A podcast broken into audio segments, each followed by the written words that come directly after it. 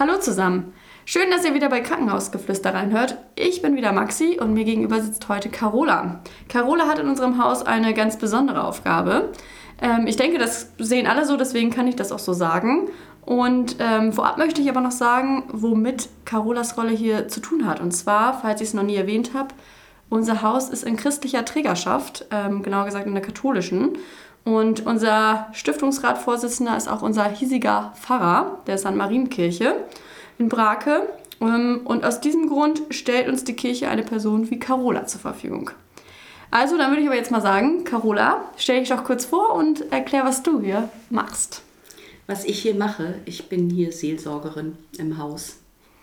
Okay, was bedeutet das? Was machst du den ganzen Tag? Was mache ich den ganzen Tag? Das frage ich mich auch. Nein, ich ähm, begleite Menschen in Sorgen, in ihren Gedankengängen, in ihren existenziellen Nöten oder manchmal auch einfach so zwischendurch. Und ähm, wie wird man das? Also wie wird man Seelsorge? In meinem Fall ist es so, ich habe Theologie studiert und bin dann in die Pastoral gegangen, so nennt man das in der Kirche. Ähm, habe in Berlin auf Pastoralreferentin gelernt, mhm. in Gemeinde, im Dekanat, alles Mögliche in der Großstadt ausprobiert mit Jugendseelsorge und mit alten Leuten und Kindergarten begleitet und dann auch dort Krankenhausseelsorge gemacht und bin dann in die Militärseelsorge gegangen, ein ganz anderes Feld. Ja. War 18 Jahre bei den Soldaten, erst in Schwerin, dann in Bremerhaven, dann in Galstedt. Und seit letztem Jahr bin ich hier im Krankenhaus. Ja, schön.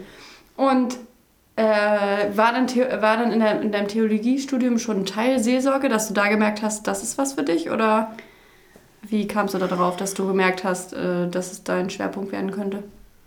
Nee, das hat sich im beruflichen Werdegang einfach so ergeben irgendwann.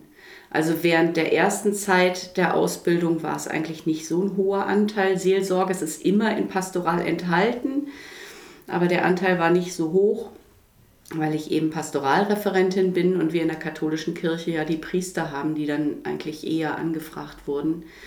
Aber ich bin dann ja in die Militärseelsorge gekommen und hatte da nochmal ganz andere Arbeitsfelder. Und da hatte die Seelsorge schon einen sehr hohen Anteil. Und da habe ich auch gemerkt, dass ich das sehr gerne mache, für Gespräche zur Verfügung stehe. Okay, und wie kann man sich dann jetzt so einen Alltag bei dir vorstellen, wenn du äh, hier im Krankenhaus als Seelsorge arbeitest? naja, morgens fange ich erstmal irgendwie an und gehe an den Schreibtisch und gucke, ob eine Anfrage da ist, was ich gestern übrig gelassen habe. Zum Beispiel morgens habe ich auch noch ein bisschen Zeit für Büroarbeit, den Schreibtisch mal ein bisschen aufklaren oder so. Und dann sortiere ich mir das, zu wem ich gehen möchte, gucke mal in den Plan, wer wo liegt. Ähm, und so gegen 9 Uhr gehe ich dann auf die Station, weil vorher ist das Gerödel auf den Stationen so groß, dass ich nur im Weg stehen würde. Mhm. Und dann zwischen 9 und 12 besuche ich Leute. Fragst dann erst auf Station nach, wen du besuchen sollst oder weißt du das Manchmal habe ich schon eine Anfrage, manchmal mhm. habe ich noch Reste vom, vom Vortag oder so, dass jemand nochmal besucht werden wollte. Vielleicht liegt derjenige dann mit jemand anders im Zimmer und da gehe ich dann zum Nachbarn eben auch. Oder ich frage eben auf Station, ob jemand besonderen Bedarf hat. Ansonsten marschiere ich auch einfach mal in so ein Zimmer rein mhm. und stelle mich vor, wer ich bin und frage, ob ich sie mal kennenlernen darf. Und wenn du dich einfach so vorstellst, ist es so ein bisschen wahllos? Also gehst du einfach in dein Zimmer rein oder mhm. weil du weißt, sie sind zum Beispiel in der Kirche oder Nö. kommt es darauf an? Also das kommt darauf überhaupt nicht an. Ganz am Anfang habe ich, um einfach reinzukommen, auch mal die Katholikenliste abgearbeitet, einfach nur um irgendwelche Zimmer auszuwählen und mittlerweile spaziere ich einfach irgendwo rein. Und wie reagieren die dann, die Patienten? Unterschiedlich.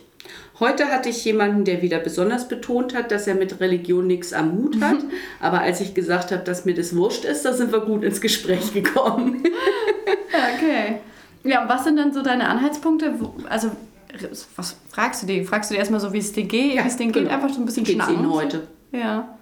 Okay. Und dann kommt das schon. Entweder gibt es jemanden, dem geht sowieso total gut. Mhm. Also wenn jemand sagt, mir geht's super, dann sage ich, dann weiß ich nicht, ob sie hier vielleicht falsch sind und dann kommen wir auch noch mal von der Oberfläche runter. Aber meistens findet sich da irgendein Anhaltspunkt. Jemand vermisst seine, seine Familie, seinen Garten, seinen Hund, seine Katze, wie auch immer. Mhm.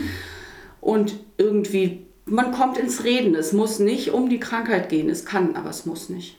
Okay. Also gehst du auch zu, äh, wir haben ja auch Patienten, die hier quasi sind, ähm, die nicht vielleicht schwerstkrank sind, mhm. sondern die eigentlich ähm, also reingekommen sind mit einer geplanten OP, sagen wir ja. mal so. Das ist einfach noch, mhm. äh, um, die, um die Lebensqualität zu verbessern. Mhm. Ja. Zu denen gehst du auch? Ja. Mhm. Okay. Ja, das ist, äh, glaube ich, sehr wichtig. Ähm, wie empfindest du, wird das angenommen? Ja, sehr.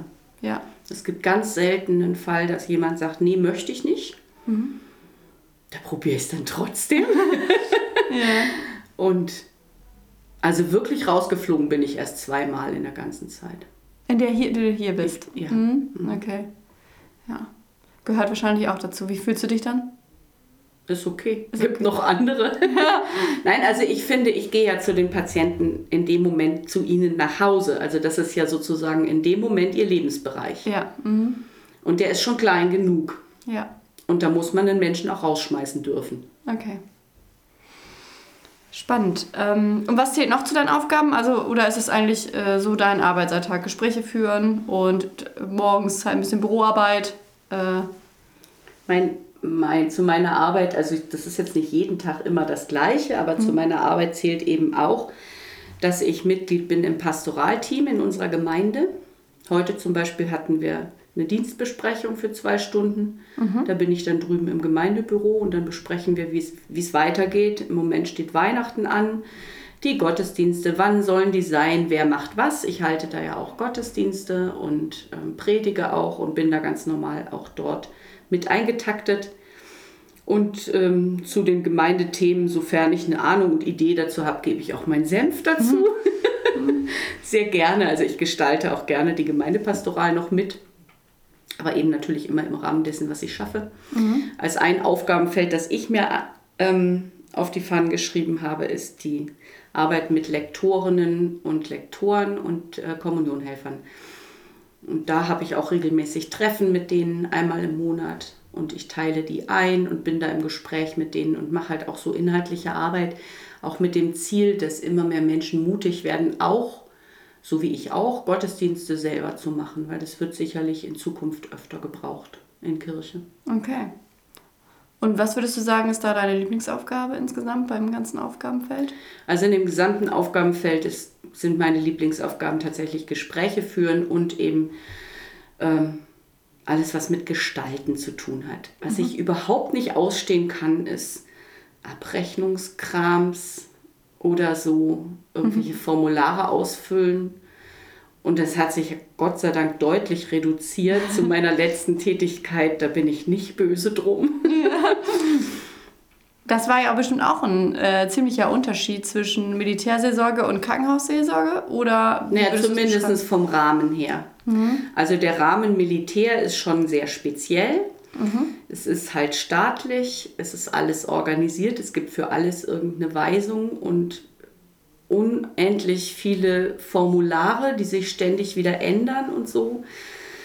Nun hatte ich dort auch tatsächlich die Leitung einer Militärgemeinde. Mhm.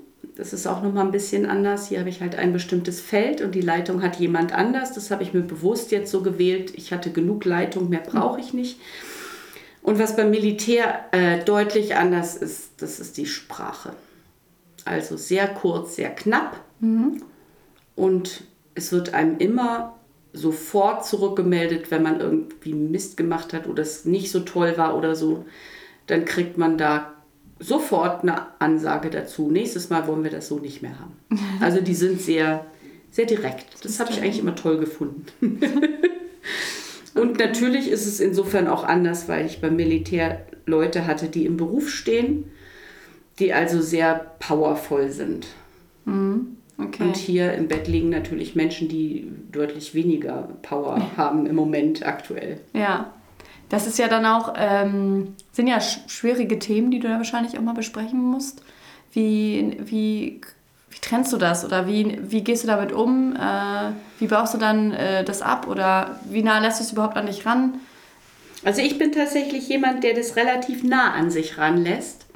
Ich habe da lange mit mir gehadert. Viele Kollegen haben immer wieder gesagt, das soll, man soll sich das irgendwie sich da schützen und es von sich abgleiten lassen. Das kann ich nicht. Also ich bin jemand, der nah rangeht an die Themen der Menschen. Ähm, ich kann es auch gar nicht entscheiden, nicht nah ranzugehen, weil in dem Moment bin ich schon drin. Ja. Also ich bin sehr, nennt man resonanzfähig. In dem Moment, wo ich jemandem gegenüberstehe, ne, übernehme ich seinen Atemrhythmus und übernehme ich seine Gefühlslage in dem Moment. Das macht mich sehr dicht und authentisch, aber dann muss ich halt anschließend wieder aussteigen und das habe ich geübt im Laufe der Zeit. Auszusteigen. Neulich hatte ich einen sehr schweren Fall hier im Haus und habe das auch natürlich wieder so gemacht, wie es eben bei mir so ist, dass ich ganz voll eingestiegen bin, auch emotional. Da sich dann aber die Aufgabe schon über den ganzen Tag gezogen hat, war ich sehr dankbar, dass ich mittags 20 Minuten Zeit hatte zum Trompete spielen. Okay. Und da, Das hat mir sehr gut getan. da pustest du quasi alles raus. Ja, okay. Hau ich mal, hau ich mal so richtig einen raus. Ja, sehr schön. Äh, wie bereitest du dich denn dann äh, auf Patienten oder Angehörigen in solchen Fällen vor? Also, Gar nicht. Tief durchatmen. Okay. gucken, was passiert. Also das ist schon so was Besonderes an Seelsorge, dass uns alles passieren kann, dass wir kein ähm, Raster haben, so von, von da bis da irgendwie, das machen wir und das andere machen wir nicht oder so, sondern ich gehe dahin und da steht ein Mensch. Und der hat irgendein Lebensthema. Mit Glück weiß er das schon, das Lebensthema. Wenn ich Pech habe, ist ihm sein Lebensthema gar nicht bewusst. Ja. Und dann schauen wir mal zusammen, was wir jetzt, wie wir jetzt die nächsten 10 oder 20 oder 30 Minuten miteinander verbringen. Ja. Also du gehst einfach ganz offen und dann. Tief durchatmen. Ja. Das ist der Trick. Und bringst du dann immer den Glauben mit eigentlich? Ja, den habe ich immer dabei. Ja, okay. Den kann ich nicht ablegen. Nee. Es gibt natürlich Zeiten, da ist er mir nicht so nah, da muss auch ich den Draht zu Gott immer wieder so ein bisschen zu fassen kriegen oder so. Ähm, aber das ist wieder das Glück an der Tätigkeit. Ich begegne ja Menschen, die haben den und dann komme ich schon wieder rein. Ja, sehr schön. Ähm, weil, weil du jetzt ja auch in, dem, äh, in der katholischen Seelsorge tätig bist, äh, wie ist es bei dir selber, privat auch? Betest du ganz viel dann? Kann man sich das so Ja, vorstellen? aber also ich bete jeden Tag, aber nicht mit Worten, nicht immer. Außer man würde das Gebet, das ich von meiner evangelischen Kollegin in Bremerhaven gelernt habe, auch mit einbeziehen. Die hatte manchmal die Angewohnheit, wenn es so richtig verrückt und skurril wurde in der Kaserne, dann lief sie über den Gang und, und sang dann, O Herr, du weißt schon, wir bitten dich, erhöre uns. So in diesem Sinne. Ja. Also ihm einfach alles vor die Füße werfen, was jetzt gerade da ist. Ich gehe morgens auch als erstes in die Kapelle. Nicht nur um, gucken, um zu gucken, um aufzu... Ähm, andersrum. Nicht nur um zu gucken, ob auch aufgeschlossen ist, ja. sondern vor allem um eine Kerze anzuzünden für alle Anliegen im Haus und für einen Augenblick aufs Kreuz zu gucken. Dieser Jesus hat eine unglaublich interessante Haltung. Der breitet die Arme aus, die Daumen nach oben. Und das sieht ein bisschen so aus, als wollte er uns sagen, tja, nimm es hin, es ist so. Okay. Und von dem lasse ich mich jeden Morgen begrüßen. Das ist ganz wunderbar. Ja, da sollten wir noch eben zusagen. Ähm, ich glaube, das haben wir noch gar nicht gesagt. Wir haben hier in unserem St. Ben Hospital eine Kapelle, eine eigene, im Haus. Äh, da führst du ja auch äh, Gottesdienste durch, richtig? Genau. Das gehört auch zu deinen Aufgaben. Ja, normalerweise Mittwochabend um 18 Uhr.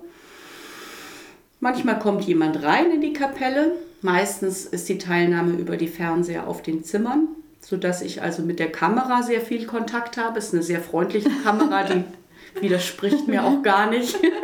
Sie singt nicht mit, aber das macht nichts. Und dann habe ich ungefähr eine halbe Stunde Gottesdienst. Es gibt natürlich manchmal auch besondere Anlässe, wo es dann Gottesdienste gibt, zum Beispiel einen Feiertag. Ähm, dieses Jahr fiel der heilige Bernhard in meinen Urlaub. Das war ganz blöd organisiert. Das müssen wir nächstes Jahr anders machen. Ja. Letztes Jahr haben wir dann den heiligen Bernhard gefeiert. Ähm, an Heiligabend habe ich zum Beispiel abends einen Gottesdienst hier. So. Oder wenn es einen Trauerfall gibt, das hatten wir hier auch schon, dann gucken wir, dass wir da uns auch mit, mit einem Gottesdienst dann da helfen lassen, da gut mit umzugehen. Okay. Sehr gut. Ähm, mir fällt jetzt gerade gar nichts mehr ein, so richtig, was wir zu deinem Aufgabenfeld noch sagen können, weil äh, vieles deckt sich schon durch, durch das Thema Gespräche eigentlich bei dir ab. Mhm. Aber vielleicht hast du noch was, was du erzählen möchtest, äh, was man vielleicht noch äh, erzählen könnte zur Krankenhausseelsorge. Also was ich schön finde, ist, dass es ein, ein relativ großes Feld ist, mit sehr viel Abwechslung. Ja. Und Gespräche, das ist ja nicht nur, sind nicht nur Gespräche mit Patienten, das sind auch Gespräche mit dem Personal, entweder zwischen Tür und Angel oder jemand hat Sorgen und darf zu mir kommen. Und das wird auch angenommen, das freut mich sehr. Ja. Im Übrigen, dadurch, dass es ein relativ kleines Haus ist, bin ich sehr schnell reingekommen, auch mhm. in die Struktur und konnte meine, meine Anliegen da auch ganz gut unterkriegen und, und reinmischen. Die Begleitung der grünen Damen gehört übrigens auch dazu. Ah, Muss ja. ich jetzt mal erwähnen, fällt mhm. mir heute besonders ein. Die waren gerade zum Weihnachtsbaum schmücken da. Und die freuen sich auch, wenn man sie wirklich, ja, wenn man aufmerksam ist für sie und auch sich Zeit nimmt, einen Augenblick. Ähm, diese, die machen sehr wertvolle Arbeit auch hier im Haus. Eben nicht nur schmücken, aber das auch. Ja. Aber die, da sind auch welche, die eben auch auf die Zimmer gehen die auch auf der Station fragen, ob da jemand ist, der ein Gespräch braucht. Und ich habe gerade vor zwei Wochen festgestellt, da bin ich dann auch nochmal hingerufen worden, weil sich die Person das gewünscht hat. Und die sagte mir dann, das hätte ihr so gut getan, sie sei so in Ruhe gekommen. Durch die grüne Dame, die dort gewesen ist. Ja. Und ich glaube, es ist, ist, ein ganz großes Geschenk, dass wir jetzt endlich wieder anfangen können ja. mit der Arbeit der grünen Damen. Und da begleite ich eben auch gerne. Da fällt mir noch ein, wenn äh, du jetzt so erzählst, auch äh, nochmal äh, Gespräche und so, mhm. ähm, was muss man denn eigentlich für ein Mensch sein dafür, äh, dass man das ausüben könnte? Also für jemanden, der sich überlegt, vielleicht ähm, Theologie zu studieren oder äh, in Richtung Seelsorge zu gehen, was würdest du sagen, was sollte man mitbringen? Was muss man für ein Mensch sein? Also um Theologie zu studieren, ist es pfiffig, wenn man sich, wenn man ein bisschen neugierig ist auf die Geschichte von Kirche und Religion. Mhm. Aber ich finde ja, dass das Theologiestudium nicht unbedingt eine Voraussetzung ist, um gut Seelsorge machen zu können. Okay. Sondern für Seelsorge ist es wichtig, finde ich, sagen andere vielleicht anders, aber dass man positiv neugierig ist auf Menschen. Also, dass ich es spannend finde, was mir für ein Mensch gegenübersteht. Ähm, auf Menschen, auf ihre Hintergründe, dass ich es auch spannend finde, in welchem Rahmen die Menschen leben. Also sie sind ja in einem System, sie sind in Familie, sie sind irgendwie, sie haben eine Geschichte, Zukunft so. Das ein bisschen rauszufinden.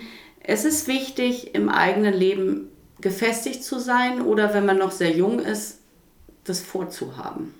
Also wenn man direkt nach dem Studium loslegt, ist man noch nicht gefestigt. Mhm. Aber alles dafür zu tun und alles dran zu geben, dass es gelingt, dafür muss man kritikfähig sein. Das ist nicht immer ganz einfach, weil man ja auf der anderen Seite einen Beruf hat, in dem man sehr lange sprechen kann, mhm. ohne dass jemand widerspricht. Umso wichtiger, dass wir kritikfähig bleiben, dass wir gerne reflektieren, was war gut, was war mies und dann aber eben auch mit der entsprechenden Demut daran gehen, dass ich halt doch irgendwie nur ein Mensch bin. Das ist wieder was, wo der Glaube sehr helfen kann, dass ich bestimmte Dinge einfach dem großen Gott überlassen kann, weil mehr geht bei mir jetzt mal gerade nicht. Ich bin eben nur eine und ich bin auch nur so, wie ich bin. Mhm. Da muss man täglich an sich arbeiten wollen. Wenn man das nicht macht und irgendwann fest sich festbeißt an einer bestimmten Theorie oder an einem bestimmten Menschenbild oder so, dann glaube ich, ist die Offenheit für Seelsorge einfach nicht mehr da. Und da kann man noch so viel Theologie studiert haben, da, das geht dann nicht mehr. Also man muss authentisch bleiben, reflektiert. Und was man auf jeden Fall können muss, ist, dass man eigenständig arbeiten kann. Eigenverantwortlich, weil wir haben keinen geregelten Tagesablauf. Ja Ich versuche das manchmal, aber das endet immer in Überstunden. Ja, vor allem, wenn du in, einfach in deinem Büro sitzen bleiben würdest und wartest, dass was kommt, dann passiert auch nichts, oder? Doch, da passiert schon was und es gibt genug zu arbeiten, aber es endet immer in Überstunden, wenn ich sage, ich muss zum Beispiel immer von morgens um 8 bis nachmittags 16 Uhr im Krankenhaus sein, kann ich schon machen. Mhm. Aber dann bin ich ja vorher auch schon da, weil ich mich besser konzentrieren kann ganz früh morgens und bin dann nachher immer noch da, weil irgendjemand mich angesprochen hat, während ich beinahe schon rausgegangen wäre und bin aber am Wochenende auch da, weil ich dann in der Gemeinde predige und Gottesdienste halte und habe abends noch Termine mit den liturgischen Diensten. Und wenn ich dann nicht auf mich aufpasse, dann gehe ich auf ein Zahnfleisch. Ja. Und wenn ich auf ein Zahnfleisch gehe, kann ich niemandem mehr helfen. Also ist meine Aufgabe eben eigenverantwortlich, meine Arbeitszeit zu gestalten. Das heißt auch, dass wenn ich die Möglichkeit habe, Überstunden abzubauen, dann muss ich das auch machen. Ja. Sonst werde ich krank. Ja. Also das ist tatsächlich komplett in meinem Verantwortungsbereich. Mhm. Da passt auch niemand anders auf mich auf. Im Moment habe ich das Glück, einen Chef zu haben, der hin und wieder die Augenbraue hochzieht mhm. und mal nachfragt, ob ich auch wirklich auf mich aufpasse. Aber ich habe das gelernt, weil Seelsorge nur geht mit Selbstsorge. Sonst geht es nicht, da kann man nicht mehr zuhören. Dann ist man selber dicht und dann kriegt man nichts mehr mit ja. vom anderen und dann ist die Neugierde auch weg. Und die Aufmerksamkeit. Ja. Du, jetzt hast du ja gerade erzählt, dass du Selbstsorge ähm, ist Seelsorge quasi für dich ähm, und dass du äh, auch auf dich selbst aufpassen musst, auch wegen deinen Überstunden und so. Aber wie ist es denn, wenn jemand nachts einen Notfall hat, sagen wir es jetzt so zum Beispiel so, ähm, oder mitten am Tag, wir haben jetzt hier gerade einen Podcast und jetzt ruft gleich jemand an und sagt, äh, du müsstest eigentlich kommen. Wie, wie machst du das? Also lässt du alles stehen und liegen oder wie, wie läuft das? Ja, also wenn das wirklich so ist, dass ich dann jetzt, dass ich kommen muss und das kann niemand anders machen, dann lasse ich alles stehen und liegen und dann wird der Podcast verschoben. Ja. Zum Beispiel. Ja, genau. Mhm. Es kann aber eben auch sein, dass sich das in kurzer Zeit klären lässt, dann wird der Podcast nur unterbrochen. Ja. Aber ich habe es auch schon erlebt, dass es dass bei jemandem dermaßen der Himmel runtergekommen ist, wenn ich das mal so formulieren darf, dass ich dann wirklich alles komplett abgesagt habe und für einen ganzen Tag und nachher noch mal einen halben nichts anderes gemacht habe, als diese Familie zu begleiten, dann ist das so. Also ich kann mir das so einteilen. Ich muss meine Prioritätenliste oder meine Priorisierung nicht rechtfertigen okay. vor anderen. Ich muss nicht sagen, also es läuft natürlich dann nicht auf Gerechtigkeit raus. Es bekommt nicht jeder gleich viel, das muss ich so sagen. Mhm. Sondern wer es am dringendsten braucht, der bekommt das, was er jetzt braucht. Solange, bis er wieder die nächsten Schritte allein gut gehen kann. Und dann brauche ich noch mal einen Augenblick Zeit, um wieder tief durchzuatmen, Trompete zu spielen oder irgend sowas, mhm. Motorrad fahren, keine Ahnung. Und danach kann ich wieder in das normale Klein-Klein des Alltags übergehen. Ja. Und in der Zeit, in der ich mich dann nur dieser einen Familie oder nur diesem einen Menschen gewidmet habe, war ich natürlich woanders nicht. Ja. Das ist so. Kam es denn schon mal vor, dass du bei gefühlt zwei Stellen gleichzeitig gefordert warst? Ja. Ah, okay. Und Gar nicht mal so selten. Also das also. sind dann so die Momente, wo ich dann ganz kurz die Augen zum Himmel verdrehe, mhm. irgendwo in der Halle und denke, ah, kann es immer noch nicht. An zwei Stellen gleichzeitig. Also jetzt versucht es mal so hintereinander zu kriegen, dass das irgendwie funktioniert. Mhm. Und trotzdem habe ich auch die Aufgabe, den Menschen das Gefühl zu geben, ich habe Zeit. Okay. Das ist manchmal Quadratur des Kreises, aber es geht. Du kommst also in den Raum und dann machst du die Tür zu und dann sind die anderen Sachen erstmal draußen quasi. Noch krasser. Ich habe jemanden in der Halle, mhm da gehe ich hin, mhm. weil zum Beispiel die Ehefrau jetzt gleich ihr, sich verabschieden will mhm. von ihrem verstorbenen Mann. Ich weiß, sie sitzt da. Ähm, die Zentrale hat angerufen, dass die jetzt da sind. Ich gehe dahin. Auf dem Weg begegnet mir jemand, der mir ganz dringend was sagen will oder mich noch was fragt. Mhm.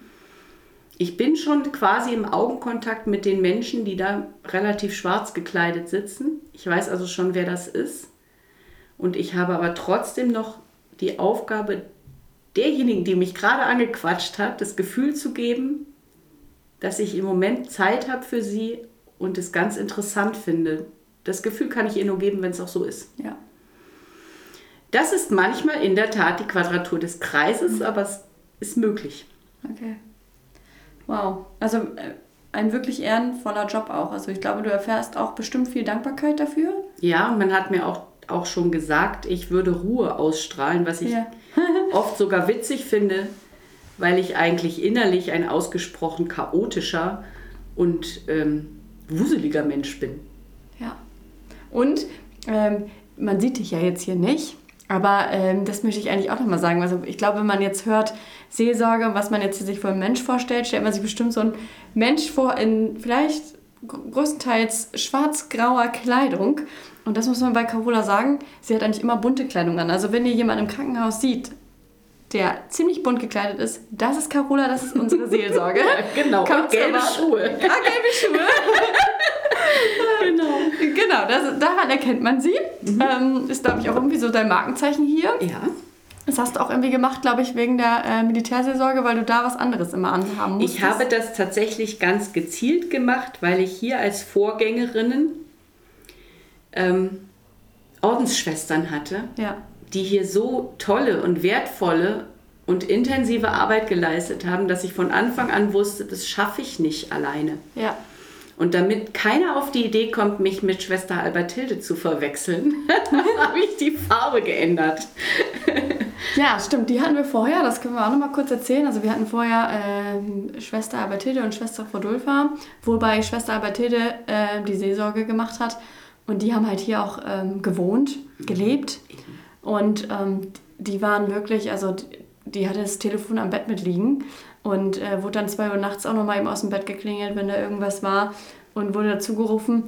Das äh, ist natürlich äh, eine Ausnahmesituation, dass wir das damals hatten. Ähm, die beiden sind jetzt in ihren wohlverdienten Ruhestand gegangen und dann haben wir nämlich nach einer Nachfolge gesucht und dann kam Carola zu uns. Und die macht es ziemlich anders. genau, aber gut, ja, genau. Das äh, kann man auch nicht in dem Maße machen. Also, das geht nicht. Das nee. wusste ich von Anfang an. Da würde ich mich hemmungslos überfordern. Ja, Und das will ich nicht. ja. Genau, gut. Ich glaube, wir haben damit so ziemlich gut dargestellt, was du eigentlich so machst oder was äh, Seelsorge auch im Krankenhaus bedeutet. Ähm, vielleicht, ah ja, was mir noch einfällt, auch in Richtung ähm, ähm, kirchliches Haus. Was denkst du, was ist der Vorteil von einem konfessionellen Haus? Ähm, ja, Vorteil. Ich würde mal so sagen, wir haben, glaube ich, als konfessionelles Haus schon die Aufgabe, mh, die, die christliche Idee von Nächstenliebe und auch von demütigem Handeln. Das klingt jetzt total hochgestochen, ich weiß. da kommt jetzt die Theologin durch, Entschuldigung. Aber das auch zu zeigen, ganz praktisch zu zeigen. Demut nicht im Sinne von Unterwürfigkeit, das wird ja oft verwechselt, sondern Demut im Sinne von ähm, zugeordnet sein zu anderen Menschen und wissen, dass ich nicht diejenige bin, die die Welt erschaffen hat und die die Welt erfunden hat und die das Leben erfunden hat, sondern dass ich mich immer, mich und meine Einstellung, meine Ideen immer relativiere auf den anderen hin. Das ist was sehr Christliches und wenn, man, wenn wir das hier hinbekommen, das werden wir nie vollständig hinbekommen, aber wir sind ein konfessionelles Haus, das heißt, wir versuchen das wenigstens. Ja. Das ist schon unglaublich viel wert und es gibt ganz viele Patienten, die das merken und die deswegen auch hierher kommen. Und auch, dass wir Rituale anbieten für Grenzsituationen. Dass es hier selbstverständlich ist, dass man sich um ein schönes Abschiedszimmer kümmert. Und es nicht einfach so hinnimmt, weil gerade keine Zeit war und dann machen wir es halt nicht oder so oder irgendwie, sondern es ist immer schön gemacht. Und dass wir uns eben auch darum küm kümmern, dass auch wirklich jede Woche die Gottesdienste sind und dass die Übertragung funktioniert. Und Dass es zuverlässig da ist, dass man sich eben auch mal einmal die Woche wenigstens rituell entspannen kann. Weil es ist eine Möglichkeit, einfach sich die alten Texte so zusagen zu lassen, dass die mit dem Leben heute was anfangen. Das ist übrigens auch mein Anspruch daran. Ähm, dass man irgendwie angesprochen ist aus so einer ganz langen Glaubenstradition heraus, aber für heute, für meine Situation jetzt hier gerade. Und es scheint zu funktionieren. Es gibt immer wieder Menschen, die sagen, ach, das hat mir aber gut getan. Ja. Da bin ich in meine Ruhe gekommen oder das hat mich nochmal an Hoffnung erinnert. Also wir haben hier in diesem Haus schon auch den Anspruch, Menschen Hoffnung zu geben. Ja. Natürlich darf man bei uns auch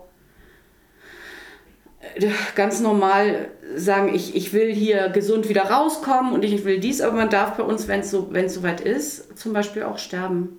Ja. Es ist erlaubt. Mhm. Und auch das finde ich einen wichtigen Gesichtspunkt, weil auf Deibel kommt komm raus, immer alles irgendwie zu versuchen, bloß damit es versucht worden ist. Das muss man auch nicht. Ja. Zum Beispiel. Okay. Und übrigens gerade ist ganz schön für Weihnachten geschmückt, ganz liebevoll. Ja. Und die Krippe, das muss ich mal betonen, ist in diesem konfessionellen Haus, die wird wachsen. Also sie ist genau. da Ja. und Schafe und Hirten sind auch schon da. Das ist auch ein ganz Hirtenjunge. Also wenn sie mal ins Haus kommen, ein Hirtenjunge, der schaut sie direkt an. Das finde ich ganz süß. Der ist da, aber die Krippe wächst. Also da kommen jetzt ganz langsam noch Figuren dazu. Ja. Und äh, letztes Jahr haben wir, hat sich was ergeben, das darf dieses Jahr wieder passieren. Wenn jemand eine eigene Figur hat oder irgendwas, wo er sagt, das gehört dahin, dann darf er die da reinstellen. Genau, das ist auch ein Vorteil vom konfessionellen Haus. Wir feiern alle christlichen Feiertage. Hier, egal welcher. Jetzt gerade steht Weihnachten an und gerade hinter uns liegt ähm, der äh, Volkstrautag, Toten Sonntag. Toten Sonntag, genau. Das, das, ähm, da hast du ja auch einen Gottesdienst in diesem Rahmen gemacht. Ja, der November ist schon ziemlich trauerlastig. Und ähm, bei uns nennt man das Kirchenjahr. Also das Kirchenjahr bietet für alle Gefühle, die der Mensch so haben kann, immer so ein bisschen kleines Zuhause und einen Raum. Ja. Und im November ist es halt die Trauer, die da Raum bekommt. Und da haben wir eine, einen Gedenkgottesdienst gehalten und haben auch wirklich alle Namen ausgesprochen von jedem Menschen, der im vergangenen Jahr hier verstorben ist. Das war mir auch ganz besonders wichtig, weil da einige Menschen dabei sind, die keine Familie mehr haben. Mhm. Und deren Namen sollten nochmal ausgesprochen werden. Ja. Genau. Und jetzt feiern wir in Richtung Weihnachten. Jetzt geht er los. Ja, auch an Heiligabend. Äh, da bist du ja dann auch hier. Wie das ein Ja, also ich wäre eigentlich gut eingespannt, aber das ist egal. Um 18 Uhr bin ich nochmal hier im Krankenhaus und habe hier den Gottesdienst. 19.30 Uhr muss ich dann in Elsfleth schon musikalisch auf der Matte stehen. Das wird wieder sehr sportlich, aber das macht nichts. Ja, sehr schön. Gut, dann würde ich jetzt aber zum Schluss nochmal äh, drei Klischees, Vorurteile über Seelsorge auflösen. Ja. Ähm, das erste ähm, wäre, äh, wenn man als Go Seelsorger arbeitet und Gottesdienste hält, äh, muss man die gesamte Bibel auswendig können. Nein, die gibt es nämlich zu kaufen. Da kann man dann drin blättern. Es ist gut, wenn man zu ganz vielen Texten einen Anknüpfungspunkt findet, der zum aktuellen Leben spricht. Das ist viel wichtiger. Ja, Was drinsteht, kann man lesen. ja. Okay. Ist gut, wenn man ein bisschen was, also wenn man sich zurechtfindet. Ja, wenn man weiß, wo man was findet, natürlich. Das sollte vielleicht schon so sein. Aber ich denke, im Theologiestudium kriegt, das, kriegt man das auch mit, oder? Ja. Hat man dann spätestens dann gelernt, ja. ja. Hat man da eigentlich nur, nur ein äh, Lehrbuch und das ist die Bibel oder gibt es da tatsächlich mehr? Äh, da gibt es unendlich viele Auslegungsmöglichkeiten. Es gibt Bibliotheken voll mit, mit Büchern, die man da lesen kann Ah, okay. oder ignorieren, je nachdem. Ähm, dann kommen wir zum zweiten. Als Seelsorge hat man keine geregelten Arbeitszeiten, aber das hast du, glaube ich, Das eigentlich kam ja schon Ja. raus. Ja, es stimmt. Es gibt eine vorgesehene Wochenarbeitszeit von 40 Stunden und die 40 Stunden werden nach Bedarf verteilt. Und in der Regel geht man drüber und meine Aufgabe ist, auf mich selber aufzupassen. Ja. Okay. Dann kommen wir zum letzten Punkt. Äh, als Seelsorge im Krankenhaus hat man nur mit Verstorbenen bzw. kurz vor dem Tod zu tun. Nein. Was hast du am Anfang ja auch erzählt? Genau. Du gehst auch äh, in die anderen Zimmer. Ja, und ich darf auch nicht vergessen, dass auch Leute, die hier ganz normal geplant sind und vielleicht auch nur für drei oder vier Tage, dass auch die aus ihrer normalen Situation herausgerissen sind und die müssen auch wieder zum Beispiel laufen, üben, lernen. Die haben Menschen zu Hause, die sie eigentlich bis jetzt versorgt haben. Jetzt geht das gerade nicht. Alles solche Sachen. Ja. Auch das ist das echte Leben und das gehört mal einfach angesprochen. Ja. Sehr gut. Ich hätte damit alles, es sei denn, du möchtest noch was erzählen, was Nö. wir vergessen haben. Ich glaube, wir haben alles. Okay. Möchtest du unseren Hörern sonst noch irgendwas mitgeben? Irgendwas erzählen, sagen? Ne. Ich weiß nicht. Keine Ahnung. Ja, wenn die Ach so, ja, doch, ganz wichtig. Also, das ist ja, glaube ich, schon so ein bisschen rausgekommen. Aber wenn man hier ist und als entweder man hat hier einen Angehörigen oder man ist hier selber, es ist überhaupt nicht schlimm, nach Seelsorge zu fragen und man muss auch den Kopf nicht erst unterm Arm haben. Und wenn man gerade keinen Glauben hat oder noch nie hatte, ist das auch nicht schlimm. Ich unterhalte mich total gerne mit Leuten, die eine andere Lebenseinstellung haben. Ja, Bitte, bitte. sehr schön. Gut, ähm, dann vielen Dank, Carola, dass du heute Gast warst. Sehr gerne. Und ähm, ja, damit beende, beende ich diese Folge und äh, hoffe, wenn euch die gefallen hat, dass ihr ein Like da lasst und über die nächste Podcast-Folge erfahrt ihr wieder auf unseren Social-Media-Kanälen und auf unserer Homepage. Und wenn ihr mal Gast sein wollt in unserem Podcast, dann meldet euch gern bei mir über die verschiedenen sozialen Medien oder per E-Mail oder per Telefon. Findet ihr alles auf unserer Homepage, meine Kontaktdaten. Und dann bis zum nächsten Mal. Auf Wiederhören.